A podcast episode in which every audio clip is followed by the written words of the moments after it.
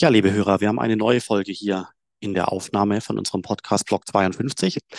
Mein Name ist Philipp Sandner und ich bin Leiter des Frankfurt School Blockchain Centers und wir sprechen heute mit Wolfgang Menne. Er ist Gründer und Partner von der Blockchain Founders Capital. Da geht es um das Thema Venture Capital Finanzierung für Blockchain Startups.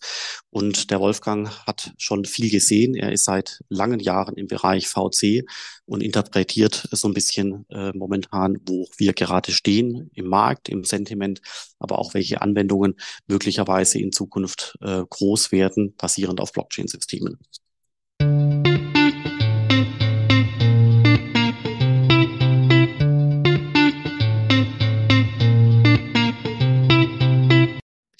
Ja, lieber Wolfgang, ich freue mich, dass wir heute hier sprechen können. Wir kennen uns ja schon eine ganze Weile und zwar jetzt schon so plus minus zehn Jahre, gell? Äh, können wir nachher noch drauf eingehen. Aber bevor wir weiter starten in den Venture Capital Bereich, vielleicht stellst du dich an der Stelle mal vor und natürlich die Blockchain Founders Capital. Ja, dank, danke, lieber Philipp, für die Einladung. Ich freue mich hier zu sein bei äh, B52. Ähm, ganz kurz zu meinem Hintergrund. Äh, BWL studiert an der, an der European Business School und ich habe dann fünf, fünf Achsen ge, äh, gehabt, die so meine Karriere definieren. Ich habe angefangen im Konsumgütermarketing bei Mars, bin dann in die Unternehmensberatung für knapp neun Jahre, später dann 2000. Also ich bin, bin 88 habe ich zu arbeiten angefangen. Das ist, deswegen ist meine Vita etwas länger. Ähm, habe dann 2000 angefangen, zuerst im Venture Capital Bereich und später im Buyout Bereich, also Buyout komplette Firmenübernahmen und dann 2000, wann war es, 2013 im Patentwesen und äh, bin einer der Mitgründer der Blockchain Founders Capital. Wir sind, äh, um ganz kurz zu sagen, wir sind ein Micro-Seed Fund mit dem Ziel, weltweit in die besten Use Cases für Blockchain-Technologie zu investieren. Wir sind also keine Protokollinvestoren, sondern wir gehen ganz klar auf die Use Cases, weil all diese Chains brauchen Traffic und die einzigen, die Traffic draufbringen werden, sind konkrete und gut funktionierende Use Cases. Und äh, das ist der Bereich, auf den wir uns konzentrieren. Klasse, dann lass, lass, uns da direkt mal weiter eintauchen. Welche Use Cases siehst du momentan? Wie haben die sich vielleicht auch über die Jahre hinweg verändert? Ähm, und wo siehst du die größte Chance für Adoption oder eben für große Use Cases? Wir sehen rund 2000 Deals pro Jahr. Ähm, Großteil davon direkt, Großteil im Gespräch mit anderen VCs und ein ähm, guter Teil auch von, von Veranstaltungen und durch Empfehlungen von anderen, von anderen Foundern. Ähm, was wir, ich, ich möchte es mal so sagen, was wir besonders mögen, sind drei Punkte. Und ich komme dann, äh, ich, ich versuche dann deine Frage etwas, etwas konkreter zu, zu beantworten, welche Bereiche wir vor allem uns sehr gerne anschauen.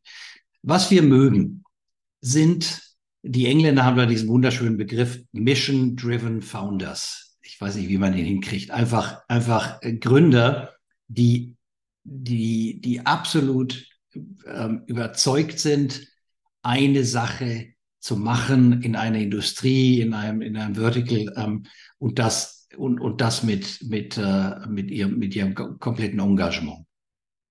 Das ist aus der, aus der Perspektive wichtig, weil es gibt viele, die so eine etwas romantische Vorstellung von Startups haben. Und ähm, man muss eins sagen, Startups sind, ist verdammt viel Arbeit.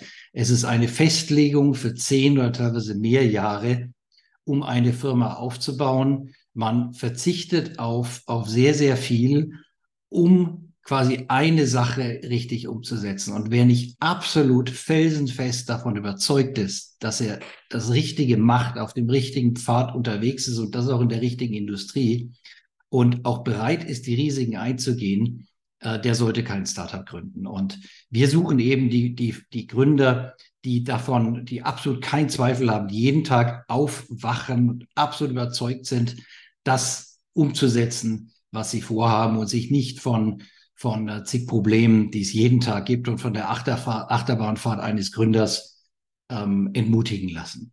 Witzigerweise, witzigerweise wäre der falsche Begriff, aber wir haben die Erfahrung gemacht, dass ähm, Frauen als auch Migranten hervorragende Gründer sind.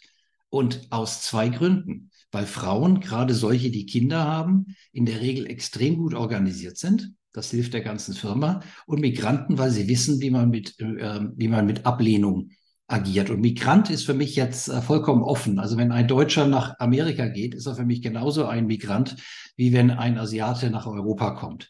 Also jemand, der rauskommt aus seiner Komfortzone und, äh, und etwas Neues, etwas Neues versucht. Und wir, wir machen mit den Gründerteams in der Regel psychometrische Assessments. Das ist kein, kein Test, wo irgendwie falsch und richtig rauskommt, sondern es hilft uns zu verstehen, wie ticken eigentlich diese, diese Gründer? Was ist ihnen wichtig? Wie kommunizieren sie? Und wir, wir haben dieselben, dieselben Assessments auch mit uns selber gemacht und wir teilen die, wir teilen die Ergebnisse auch mit den Teams, um einfach besser zu verstehen, passt jemand zu uns oder passen wir zu jemandem oder nicht. Also das ist das Erste. Mission-Driven Founders. Das Zweite ist die Kapitaleffizienz. Was wir in den letzten zehn Jahren gesehen haben im Venture Capital Bereich, ähm, das werden wir wahrscheinlich in unserer, in unserer Lebenszeit, zumindest in meiner, in der Form nicht mehr sehen, nämlich die, die Verfügbarkeit von Kapital, als, als würde es keinen Morgen geben. Ähm, was die meisten Startups in der Vergangenheit gemacht haben, sie haben sich quasi von einer Runde zur anderen gehangelt. Und da sind die Venture Capital Firmen dahinter nicht ganz, nicht ganz unschuldig, weil die meisten verdienen durch das, äh, durch die durch das Deployment, durch die Investition von großen Summen.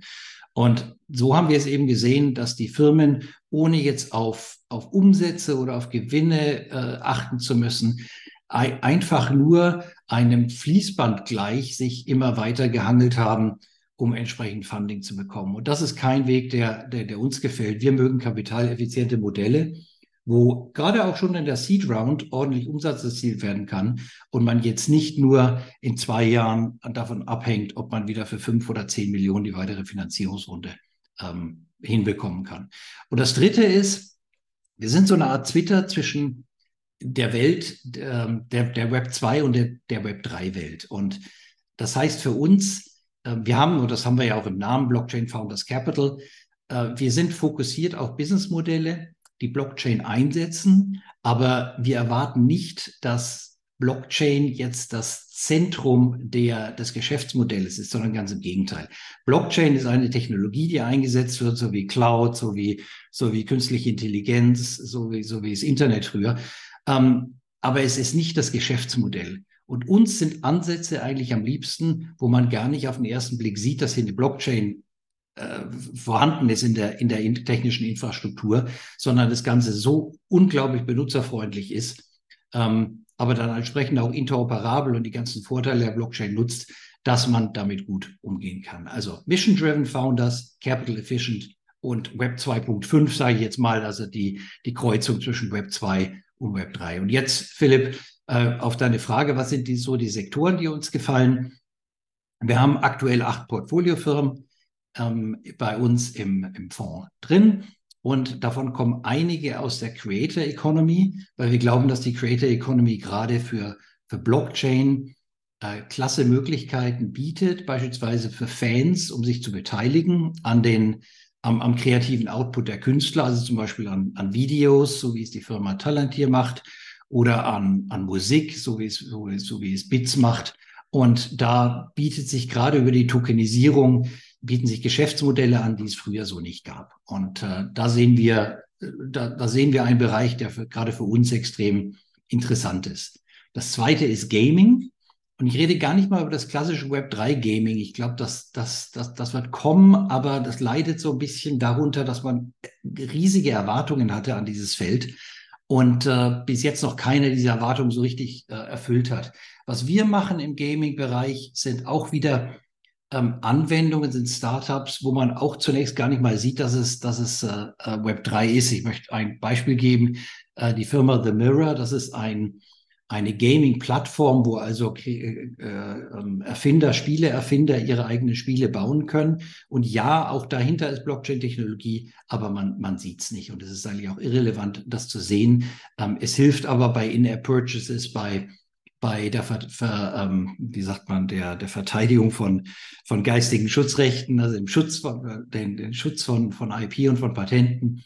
Und, äh, und, und äh, ähm, dann haben wir ein, ein Beispiel aus dem Gaming-Bereich, The Last Game Board, wo es darum geht, ein klassisches Boardgame, also dieses Gesellschaftsspiel, was jeder kennt von zu Hause in der Größe von Monopoly, hier über Blockchain ganz neues Publishing-Model zu, zu erlauben. Und zuletzt noch, Fintech ist natürlich immer ein interessanter Bereich, wo wir uns einige Spiele anschauen. Da muss man nur mal schauen, wie lange dauert es, bis sich die, äh, dass das Fintech wirklich durchsetzen kann, weil die, die Vorlaufzeiten gerade im Banken- und Versicherungsbereich sind erheblich und äh, fünf Jahre sind da ganz schnell um. Mag, ich finde ich super spannend. Ähm, magst du noch ein, zwei ganz spezifische Geschäftsmodelle oder Ide Geschäftsideen äh, noch kurz vorstellen, die dich begeistert haben? Also ähm, ich, ich hatte eines ähm, vor knapp zwei Wochen bei der Crypto Asset Conference an der Frankfurt School, ähm, die du mit deinem Team organisiert hast, gesehen. Das war Funds on Chain. Das äh, hatte Volker Braunberger ähm, ich habe vorgestellt, äh, Volker ist auch jemand, der seit 20 Jahren in der Fondsindustrie ist. Also Mission Driven ist bei ihm schon mal ein Haken, ähm, der eine Lösung äh, gebaut hat, zusammen mit der Firma Adesso, also ein IT-Service-Provider, um Fonds auf die Blockchain zu bringen. Und das muss man sich so vorstellen. Heute müssen Fondszertifikate in Papierform bei Clearstream, also der deutschen Börse, äh, hinterlegt werden. Und der ganze Clearing- und Settlement-Prozess und der Abgleichprozess ist einer, der, der Tage dauert, entsprechend fehleranfällig sein kann und vor allem sehr, sehr teuer ist. Und Blockchain ist einfach eine super Lösung, weil dadurch hat man eine einheitliche Datenbank und kann diese Eigentums Übertragungen in, innerhalb von Sekunden oder Minuten vornehmen. Also das, das ist eigentlich so für mich ein klassischer Fall. Hier ist auch immer die Frage, wie bekommt man es rein? Wer hat eigentlich ein Interesse daran, dass es klappt? Weil bei Technologien ist es ja oft so, nicht jede Technologie, nicht jede Idee kann sich durchsetzen, wenn, wenn hier eine Lobby da ist, die davon eigentlich kein, ähm, kein Vorteil hat, ähm, dann äh, wird es dazu führen, dass, der, dass die Umsetzung sehr stark verzögert wird. Ich meine, hätte man früher E-Autos einführen können, ist ja auch so eine Frage. Und dasselbe gilt, gilt hier auch. Okay, finde ich, äh, finde ich sehr spannend. Und generell so die Stimmung am Markt momentan, wie nimmst du das momentan wahr? Also wenn man mal anschaut, die, die verschiedenen Phasen von Krypto, die wir bisher gesehen haben. Ich meine, wir hatten den ersten Use Case von, von Blockchain, das ist, das ist nun mal Bitcoin, ungeschlagen. Das ist bisher der, der größte äh, Use Case, der sich durchgesetzt hat. Wir hatten dann in den letzten, na, ich sag mal, fünf Jahren so eine Art oder drei, drei bis fünf Jahren, so ein Testen der Infrastruktur. Was wir gesehen haben, ist, dass, dass wir ganz viele Blockchains mit unterschiedlichen Vorteilen, Vor- und Nachteilen äh, bekommen haben. Aber letztendlich äh, war das ja nur ein Spielen mit der Infrastruktur, ein Spielen und Spekulieren, muss man, muss man ganz klar sagen. Aber man hatte noch keine Anwendung. Und was wir jetzt sehen in den letzten, in, in den letzten ein, zwei Jahren, ist, dass sich echte Anwendungen hier abzeichnen. Und wir brauchen diese Anwendungen. Also ich vergleiche das immer gern mit der chinesischen Geisterstadt. Da sagt die Regierung, wir wollen hier eine Stadt bauen mit acht Millionen Ein Einwohnern, ähm, baut, baut zig Wolkenkratzer, baut äh, sechs, sechsspurige Autobahn oder mehr und äh, hat aber keine An Einwohner. Und genauso ist es oft bei, haben wir es gesehen in den letzten, in den letzten Jahren mit den, mit den Protokollen. Es läuft einfach zu wenig Traffic drauf. Das ist teilweise erschreckend, wie, wie wenig drauf läuft bin ich davon überzeugt, dass die Blockchain-Architektur die Basis für die Zukunft ist. Absolut. Ich, ich glaube, das, das ist auch keine Diskussion, die hier, die hier ansteht. Es ist nur die Frage, in welchen Bereichen zuerst und, äh, und was macht Sinn, weil nicht jeder, nicht, nicht jede Anwendung ähm, wie, äh, ist, für, ist für Blockchain geeignet. Und, und die Stimmung geht halt ein bisschen weg von der Spekulation. Ich meine, die Stimmung, warum hatten wir die Hochstimmung? Weil einige Leute unglaublich viel Geld verdient haben durch ein, ein Casino der verschiedenen Tokens. Ja, ähm, das ist, ist nett, weil es hat eine gewisse Aufmerksamkeit erregt, aber ähm, es braucht die Use Cases, um die Öffentlichkeit davon zu überzeugen, und die Unternehmen davon zu überzeugen, dass, dass, es, äh, dass es sinnvoll ist, Blockchain-Lösungen einzusetzen. Und da habe ich überhaupt keine Zweifel. Aber wir müssen teilweise das verspielte Vertrauen jetzt wieder aufbauen. Ich bin aber sicher, dass, ähm, dass das passieren wird, weil der, der Vorteil von Blockchain ist einfach unschlagbar. Und äh, Wolfgang, wie, wie würdest du jetzt mit all dem Wissen und den Eindrücken und auch vor allem mit deiner Lebenserfahrung, wie würdest du die nächsten Monate und Jahre vorhersagen? Also ich weiß, das ist eine Frage, die ist unmöglich zu beantworten, aber vielleicht kannst du sagen, ähm, es dauert länger als gedacht oder Anwendungen, die du vorher schon genannt hattest, Gaming oder ähnliches, ähm, die fangen jetzt an langsam zu kommen, vielleicht nächstes Jahr oder ähnliches. Also vielleicht, vielleicht wagst du ein, zwei ganz grobe Vorhersagen, weil es natürlich nicht möglich ist, hier die Zukunft vorherzusehen, ganz klar. Genau, es gibt ja diesen schönen Spruch, Vorhersagen sind immer schwierig, weil sie hängen mit der Zukunft zusammen. Ähm, es ist sicherlich von einigen Schlüsselereignissen abhängig. Ähm, wir haben heute, was, was Wallets und was DeFi und all das angeht, noch eine solche Komplexität und ein Risiko, dass es sich schlichtweg noch nicht für die, für die, für die Masse eignet. Also ich hatte letzte Woche gerade ein Gespräch mit jemandem, der sehr, sehr tief ist in DeFi und er hatte mir berichtet von seinen Ängsten und Sorgen bei jeder Transaktion, dass er hier einem, einem bösartigen Smart Contract aufsitzt setzt, sitzt oder eventuell äh, die, die letzte Ziffer der, der, der äh, Wallet-Adresse nicht mit, mit kopiert.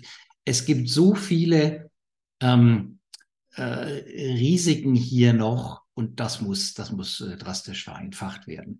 Äh, Blockchain ist eine Technologie, die zunächst mal oder Krypto, die ohne Mittelsmänner auskommen will. Das erfordert natürlich auch auf Nutzerseite eine sehr viel höhere Eigenverantwortung. Ich frage mich nur, wie viele diese Eigenverantwortung, wie viele Nutzer diese Eigenverantwortung wirklich leben wollen. Insofern brauchen wir ein System, das es so einfach wie möglich macht, aber die, die Vorteile natürlich, natürlich behält uns und äh, ähm, Entwicklungen wie Account Abstraction beispielsweise sind da sicherlich die, ist das der richtige Weg. Ähm, wenn jetzt morgen Apple verkündet, dass es eine, dass eine Wallet integriert wird ins iPhone mit allen Sicherheitskriterien und äh, das die, die Seed Phrase kann wiederhergestellt werden, dann haben wir von heute auf morgen eine, eine Riesenadoption. Es wird, es wird gewisse Schlüsselpunkte geben, die für die Adoption wichtig ist. Wenn beispielsweise das Pfandwesen nur mal in Deutschland jetzt, jetzt wirklich offen ist und Projekte wie, wie Sviat von der, vom Sparkassenverband, das sind, sind hier absolute Vorreiter, dann ähm, wird, sich, wird sich die Stimmung sehr, sehr schnell ändern. Ähm, wann wird sich die Stimmung für Krypto ändern? Es hängt so ein bisschen davon ab, was man, woran man die Stimmung festmacht. Ich meine, macht man sie an, am, am Bitcoin fest? Ich meine, da haben wir, was haben wir gesehen? 20 Prozent Steigerung in den letzten Wochen, nur weil die Leute auf den ETF hoffen. Ich glaube, das, das ist zu einfach. Das ist so die aktuelle Definition. Aber ich glaube, ähm, wir müssen wir müssen Arbeit reinstecken und es gibt hier keine Abkürzung, um vernünftige Use Cases zu bringen. Und wenn ich sehe in der Diskussion mit den Gründern, was dort gerade passiert, dann bin ich super optimistisch und äh, meine, meine Kollegen würden mir hier sicherlich, sicherlich zustimmen, wenn ich sage, was wir heute sehen, wird die Öffentlichkeit sehen in zwei Jahren und das macht uns sehr, sehr, äh, stimmt uns sehr, sehr optimistisch. Klingt gut, aber wenn du gerade mit Gründern sprichst, dann ist doch dort momentan äh, auch die Parole zu hören, wir müssen noch länger durchhalten. Es ist momentan einfach irre mühsam, oder? Was die Gründer verstehen müssen und auch meine Venture Capital Kollegen, und ich hoffe, das klingt jetzt nicht überheblich, aber das ist der Punkt, dass es nicht sein kann, dass in jedes Startup 50, 100 Millionen investiert werden müssen, bis es einmal profitabel wird. Es gibt Startups, die, die sind sehr, sehr kapitalintensiv aber ich glaube, dass in der Vergangenheit das Geld einfach rausgeschmissen wurde und man hat sich um Revenue keine Sorgen gemacht. Wir hatten vorhin, äh, ich hatte vorhin einen äh, Call mit, mit meinem Kollegen Ben, mit einem Startup von uns, in das wir investiert haben. Und die sind, wir sind in die Pre-Seed-Phase rein und die haben jetzt ihre ersten Revenues bereits erzielt. Und äh, das ist für mich ein Punkt, wo man mit, mit ein, zwei Millionen bereits Post-Revenue sein kann. Und ich glaube, davon, sollte sich jedes Startup äh, eine dicke Scheibe abschneiden, äh, nicht auf die nächste Finanzierungsrunde gehen, sondern schauen, dass man so, so, so früh wie möglich äh, auto, autark wird von weiteren Finanzierungsquellen. Und der große Vorteil für die Gründer und für die Früh, Frühinvestoren ist natürlich auch, dass man einen größeren Anteil am Ende des Tages hält, weil du musst dir nur mal vorstellen, ein, ein Startup, das beispielsweise durch bis Runde D, Series D, ähm, geraced hat, hat beispielsweise 100 Millionen oder 200 Millionen auf dem, auf dem Cap Table an Venture Capital Kapital. Immer die, die zuletzt kommen, haben in der Regel eine, eine Liquidation Preference, also eine bevorzugte Auszahlung. Und wenn jetzt ein, nehmen wir an, die Firma hat sich gut entwickelt, es wurden diese Runden alle geraced und alle sind froh. Und dann kommt ein kleiner Hiccup auf der, auf der Reise. Und Hiccups gibt's nun mal immer. Dann werden die Gründer und die ersten Investoren ziemlich ausgelöscht. Ausgelöscht in dem Sinne von, es ist einfach nichts mehr, was verteilt werden kann. Weil erst muss dann Runde die bei einem Verkauf bedient werden, dann kommt C, dann B, dann A und dann kommen erst die Seed-Investoren. Und das lohnt sich überhaupt nicht. Deswegen würde ich jedem Gründer raten, baut erstmal was Kleines auf, macht damit ein Product Market Fit, schaut, dass ihr Revenues erzielt und dann kann man weitersehen. Ja, sind tolle Punkte. Was siehst du denn im internationalen Raum? Weil du warst jetzt ja auch im Sommer, äh, wir haben darüber gesprochen, ähm, auch auf verschiedenen Konferenzen und Meetings international. Ähm, ist das alles vergleichbar? Ist die Blockchain-Szene weltweit synchron oder gibt es da Abstufungen der Geschwindigkeit oder der Themen, also gerade im Hinblick auf Asien zum Beispiel? Also ich war vor ein paar Wochen auf der Token 2049 in Singapur mit meinem Kollegen und äh, ähm, wir haben obwohl man mir sagte, es wäre nicht so voll gewesen wie in den Vorjahren, doch viel, viel Optimismus für äh, Krypto, Blockchain, Web3 mitgenommen. Ähm, gerade Japan, um ein Beispiel zu geben, ähm, will sehr, sehr stark in dem Sektor werden, will entsprechende Regulierung ähm, dort unterbringen, will entsprechende Anreize für VCs und für, für Gründer ähm, ähm, etablieren, damit ähm, Japan, das von sich aus sagt, sie haben den Web 2-Trend verschlafen, in Web 3 groß wird. Ich könnte mir vorstellen, dass die Asiaten die, die äh, sehr gute Fortschritte im Bereich Stablecoin machen werden. Und ich kann mir durchaus vorstellen, dass die, dass die erste irgendwie Government Sanctioned Stablecoin aus, aus Asien kommt. Wir sind ja jetzt schon auf der Zielgeraden. Das waren sehr, sehr, sehr gute Punkte, Wolfgang. Was magst du vielleicht ähm, ja Leuten in dem Umfeld, in dem Blockchain-Ökosystem noch mitgeben? Also was ähm, ich, ich hatte es an, anfangs kurz äh, angeschnitten mit den drei Punkten: Mission-driven Founders, äh, kapitaleffizient und und äh, das Geschäftsmodell in, die, in den Vordergrund stellen und nicht und nicht die und nicht und nicht die die Blockchain-Technologie es muss bei allem, was man tut, muss es ein Use Case sein, der ein, ein Problem löst. Und es gibt, wenn man mal anschaut, einen noch so niedrigen Grad an Digitalisierung in der Wirtschaft. Ich glaube nach wie vor, dass wir, dass wir ganz am Anfang stehen, was Digitalisierung angeht. Man muss nur öffentliche Prozesse äh, sich anschauen und, äh, und der, den ganzen Papierkram, der dahinter steckt. Aber auch in Firmen ist es, ist es nicht wahnsinnig weit fortgeschritten. Es gibt so viele Probleme, die gelöst werden können. Einige von mit Blockchain-Technologie, ähm, einige ohne, das ist egal. Aber das Entscheidende ist Konzentration auf das, auf das Problem äh, schnelles, schnelles äh, Erreichen eines Product Market Fits, also letztendlich eine Zielgruppe und wenn sie noch so klein sein mag, zu finden, die ohne dieses Produkt gar nicht mehr leben will und darüber etwas Größeres aufzubauen. Ich glaube, dass der Charme für viele Unternehmer darin liegen kann, ganz klein anzufangen, teilweise Boot zu strappen und, und ohne große Runden schon eine, ein, einen Umsatz zu erzielen, der erlaubt, die Firma auch organisch aufzubauen, weil diese ähm, Startup Factory, die wir über die letzten zehn Jahren gesehen haben, wo quasi ein VC sein Portfolio an, an den nächsten VC weiterreicht für die nächste Phase. Ich glaube, der, der, diese, diese Factory ist jetzt erstmal geschlossen. Und eigentlich ist das eine gute Entwicklung, weil es heißt, dass wir bessere Modelle stabiler aufbauen können. Und ich glaube, damit ist jedem geholfen. Das war ein perfektes Schlusswort, äh, Wolfgang. Vielen herzlichen Dank. Ähm, du machst, denke ich mal, vielen Hörern Mut, äh, indem du sagst, in welche Richtung das weitergehen könnte, in welche Richtung sich weiterentwickeln könnte. Allerdings waren auch einige kritische Kommentare dabei, ähm, die auch sicherlich Anlass zur Selbstkritik geben können, weil wir ja die letzten zwei, drei Jahre also wirklich ein, eine tolle Phase hatten, die momentan eben ähm, nicht ähm, ein bisschen mühsamer geworden ist. Vielen Dank für das Gespräch, Wolfgang, und dann wünsche ich dir und den Hörern da draußen natürlich noch einen wunderbaren Tag. Ich danke dir für die Einladung, Philipp.